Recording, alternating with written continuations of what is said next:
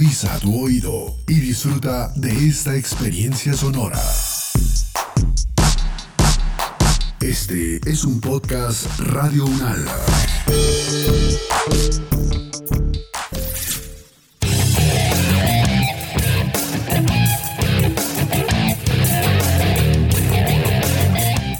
Hola, hola, bienvenidas y bienvenidos a Invicto Podcast, este espacio sonoro en el que nos dedicamos a explorar y reconocer las múltiples oportunidades de bienestar de las diferentes poblaciones con condiciones especiales de salud.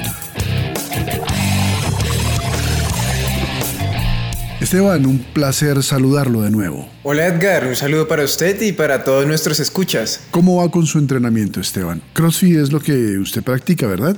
Sí, sí señor, pues de momento estoy entrenando muy suave, pues como para no perder tono ni musculatura en el tren superior, porque pues como usted sabe, como buen crossfitter mis rodillas han sufrido bastante y actualmente estoy realizando fisioterapias muy juicioso para poder retomar plenamente.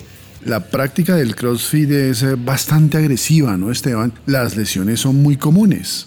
Pues Edgar, el CrossFit es un sistema de entrenamiento de fuerza y acondicionamiento basado en ejercicios funcionales y realizados a una alta intensidad. Entonces apropiamos ejercicios de disciplinas deportivas y lo combinamos de formas diferentes en entrenamientos muy intensos. Entonces el CrossFit es un programa inmejorable que permite desarrollar las 10 capacidades físicas generales, resistencia, resistencia cardiovascular, resistencia energética, fuerza, flexibilidad, potencia, velocidad, coordinación, agilidad, equilibrio, precisión, en fin. Pero pues le quiero confesar algo, Edgar, y es que yo conocí el CrossFit siendo muy joven. Yo comencé en este entrenamiento de alta intensidad más o menos a los 14 años y pues sin ninguna preparación física previa. Eh, así que yo era un joven normal que un día llegó al box, conocí el CrossFit y me encantó. Y lo he practicado de manera competitiva por todo este tiempo. Hoy con 21 años y ya con más conocimientos sobre cultura física, reconozco que empezar a practicarlo siendo tan joven fue un error muy grave. Y es que el CrossFit debe ser practicado por adultos con capacidades y condiciones físicas muy avanzadas. Por eso, siete años después, cada vez que entreno, mis rodillas piden auxilio. Esteban, esa experiencia suya me lleva a proponerle que dediquemos el episodio de hoy precisamente a ese tema, actividad física y deporte desde la infancia. Invicto Podcast. Invicto Podcast. A mí me diagnosticaron hipertensión arterial. Empecé a sufrir de depresión. Empecé a hacer ejercicio físico. El ejercicio físico me ayudó muchísimo. Invicto Podcast. Vida en movimiento. Vida en movimiento. El ejercicio me salvó la vida. Si no fuera por el ejercicio, yo no la estaría contando. Invicto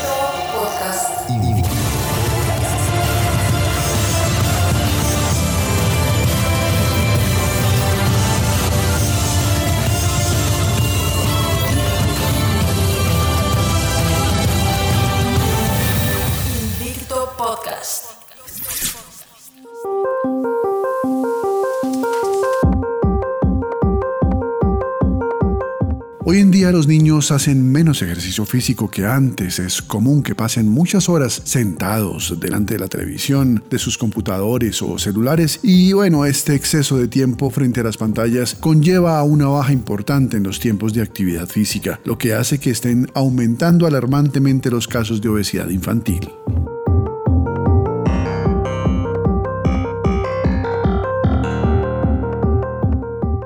El estilo de vida físicamente activo en la niñez es una buena forma de prevención para ciertas enfermedades crónicas muy frecuentes en la edad adulta. Tanto la Organización Mundial de la Salud como la Asociación Española de Pediatría recomiendan la realización de al menos una hora de ejercicio físico moderado al día para niñas y para niños entre los 5 y los 17 años. Profesora Erika Mancera, un placer saludarla y bienvenida a su casa. Hola, un saludo para ti y para los seguidores de este maravilloso podcast. Para mí es un placer poder acompañarlos en una temporada más de Invicto. La profesora Erika Mancera es fisioterapeuta y actualmente es la coordinadora de la maestría en fisioterapia del deporte y la actividad física de la Universidad Nacional de Colombia. Profesora Erika, para empezar, eh, cuéntenos, ¿desde qué edad es recomendable que un niño o niña comience a realizar actividades físicas y a practicar un deporte? Es una muy buena pregunta porque a veces se piensa que los niños menores de un año no realizan ningún tipo de actividad física. La realidad es que es totalmente lo contrario. El concepto de actividad física, como tal vez lo he mencionado en este mismo espacio, en otros programas, abarca cualquier movimiento corporal que requiere un gasto energético por encima de las funciones básicas para mantener los procesos vitales del cuerpo. Eso en términos sencillos significa realizar cualquier movimiento producido por los músculos esqueléticos. Al ser el movimiento corporal un componente inherente al ser humano, es una de las principales características de la población infantil, por lo que la actividad física comienza desde etapas muy tempranas del desarrollo y favoreciendo la estimulación y el desarrollo de habilidades motrices y capacidades físicas. Por otro lado, la práctica de un deporte dependerá del nivel de desarrollo de las capacidades motoras de los niños y niñas, tales como flexibilidad, coordinación, fuerza y resistencia muscular y resistencia cardiorrespiratoria. Algunos autores sugieren que los seis años es un periodo apropiado de iniciación, teniendo en cuenta la gran riqueza de conductas motrices, control motor y el aumento progresivo de la precisión en los movimientos realizados, además del interés por el aprendizaje basado en experiencias. Aquí quiero resaltar que el principal propósito de la iniciación deportiva es el de salvaguardar los intereses personales, presentes y futuros de nuestros niños y niñas, desde el punto de vista de su desarrollo personal, de su salud, de su calidad de vida y no pretender empezar a practicar una modalidad deportiva solamente con el objetivo de obtener un alto rendimiento en el futuro, como muchas veces sucede en nuestro medio. ¿Qué tipo de deporte es el más adecuado y qué se debe tener en cuenta a la hora de elegir? Es súper importante mencionar que no existe un tipo de deporte que sea más adecuado que otro.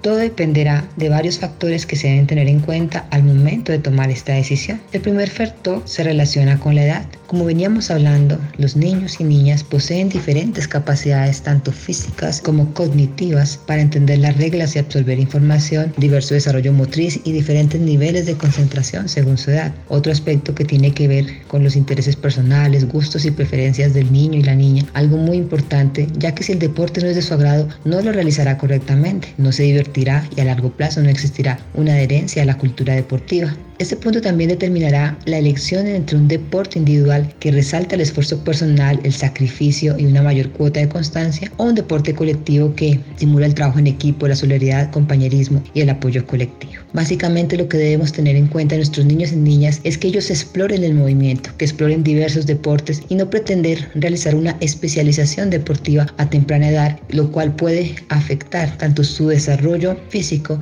como también su desarrollo mental, social. Es por eso que debemos darles la libertad de que exploren su cuerpo y de que exploren diferentes habilidades motrices.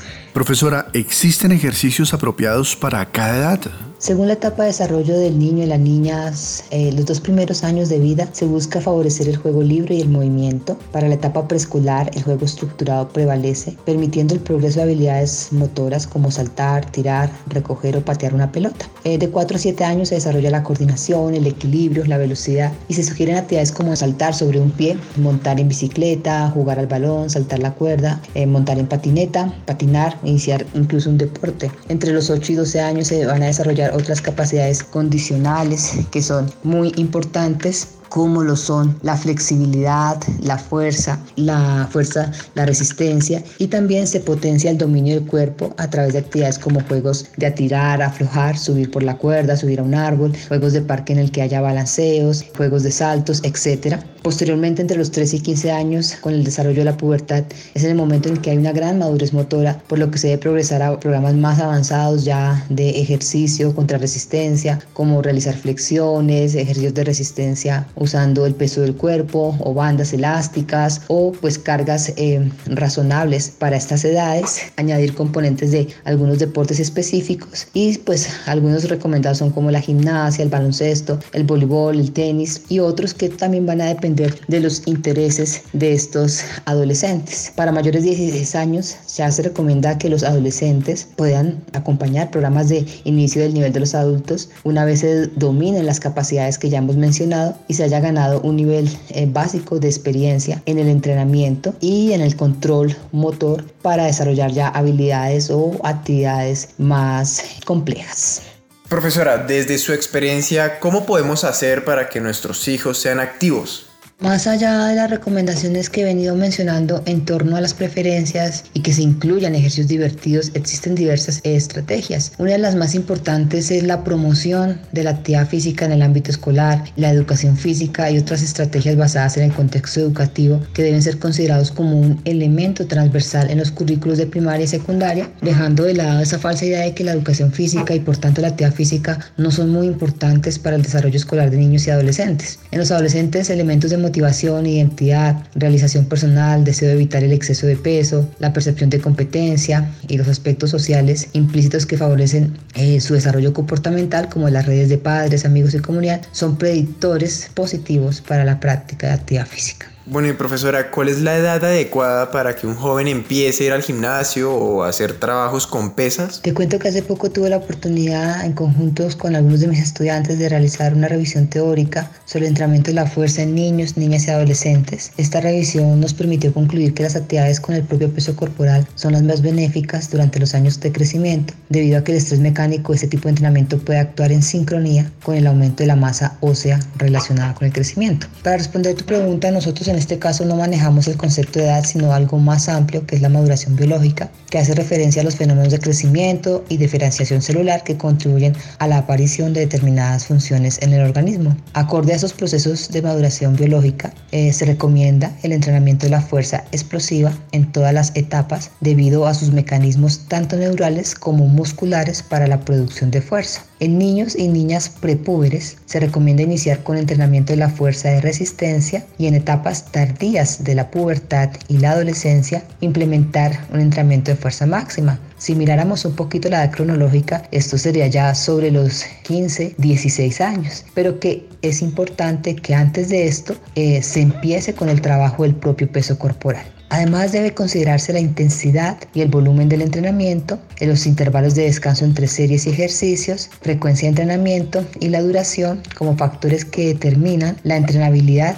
a fin de alcanzar los objetivos propuestos y disminuir el riesgo de lesiones. Profesora, regálenos algunos consejos para que los padres promuevan la actividad física de sus hijos. Lo primero que deben entender los padres es que la promoción de la actividad física no depende solamente del sistema escolar o de ambientes externos. Los padres deben ser los primeros formadores, deben dar ejemplo a sus hijos y una de las estrategias es el cambio de comportamiento de ellos hacia un estilo de vida más activo, el cual puedan compartir con sus hijos desde una edad muy temprana. Esto puede ser un factor determinante para propiciar la realización de actividad física en la población infantil. Adicionalmente, los padres deben animar a los niños y adolescentes a, ir a pie o en bicicleta a la escuela, jugar al aire libre durante los descansos, recreos, participar en las clases de educación física y danza, ofreciendo una variedad de opciones para la práctica de actividad física y también actuar como en el sentido de detectar cuáles son sus intereses, los intereses de sus hijos a tempranas edades, si les interesa algún deporte, algún tipo de actividad física en especial, que puede ir incluso desde el baile en adelante, para que asimismo los animen y los apoyen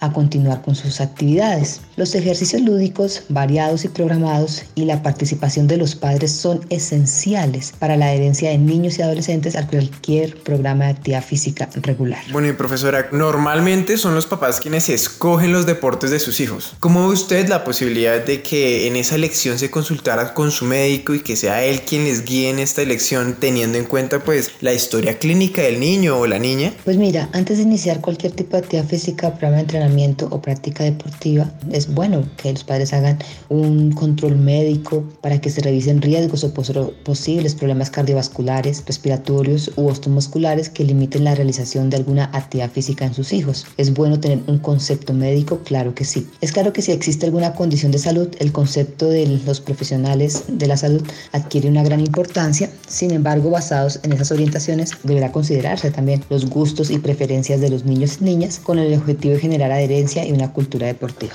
Pero sí, eh, muy importante hacer chequeos médicos y por qué no acompañar estas prácticas de, por ejemplo, de un adecuado, adecuados planes nutricionales a través del asesoramiento de un nutricionista y también de otras disciplinas afines a las ciencias aplicadas al deporte y a la actividad física. Muchas gracias, profesora Erika Mancera, fisioterapeuta y actualmente coordinadora de la maestría en fisioterapia del deporte y la actividad física de la Universidad Nacional de Colombia. Muchísimas gracias a ustedes por permitirme participar en este espacio de Invicto Podcast y hablar de un tema tan importante como es el ejercicio físico en la población infantil. Recuerden que realizar ejercicio físico es la mejor medicina para la salud física y mental y nos ayuda a estar más felices. Un saludo muy grande para todas las personas que siguen Invicto Podcast. Invicto Podcast. Vida en movimiento.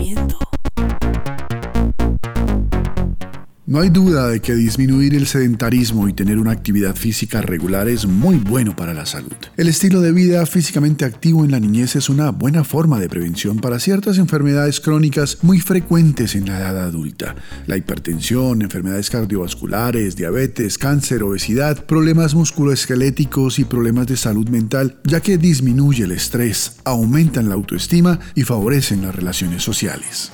Practicar alguna actividad física de manera habitual es crucial para el desarrollo físico, mental, psicológico y social de los niños y niñas y adolescentes. Los buenos hábitos se adquieren temprano en la vida. Además, los beneficios de la actividad física incluyen ayudar a evitar enfermedades, prevenir el sobrepeso y obesidad y contribuir a la salud mental. Los menores que son activos tienen más probabilidades de mantener una vida activa cuando son adultos. Por eso niños, niñas y adolescentes deben realizar al menos 60 minutos de actividad física de intensidad moderada a vigorosa todos los días de la semana. Esta actividad debe incluir ejercicio para mejorar la salud ósea, la fuerza muscular y la flexibilidad.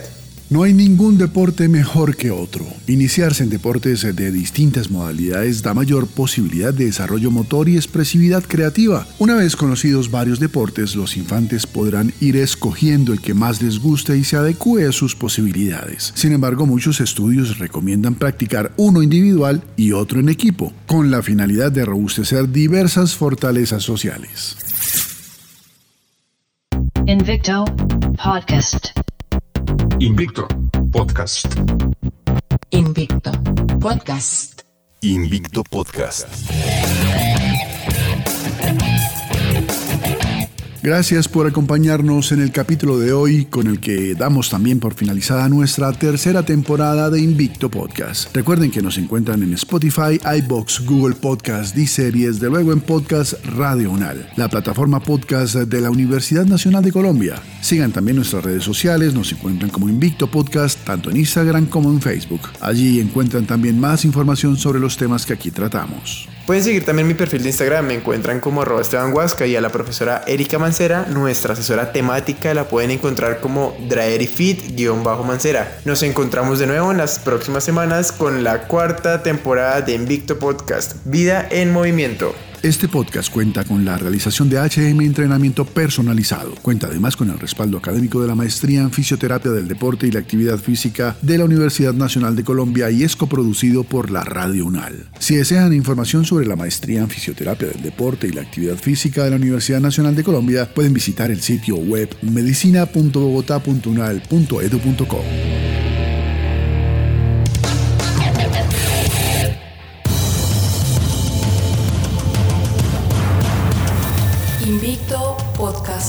Podcast. A mí me diagnosticaron hipertensión arterial. Empecé a sufrir de depresión.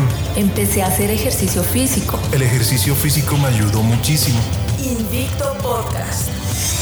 Vida en movimiento. El ejercicio me salvó la vida. Si no fuera por el ejercicio, yo no la estaría contando. Invicto Podcast. Invicto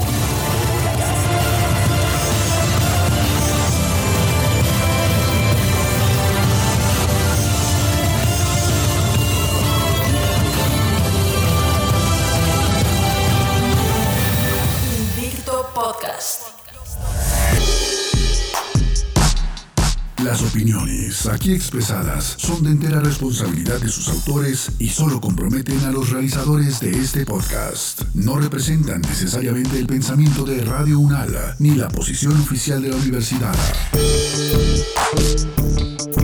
Este y otros podcasts en nuestro sitio web podcast.unradio.unal.edu.co. Universidad Nacional de Colombia, proyecto cultural, científico y colectivo de nación.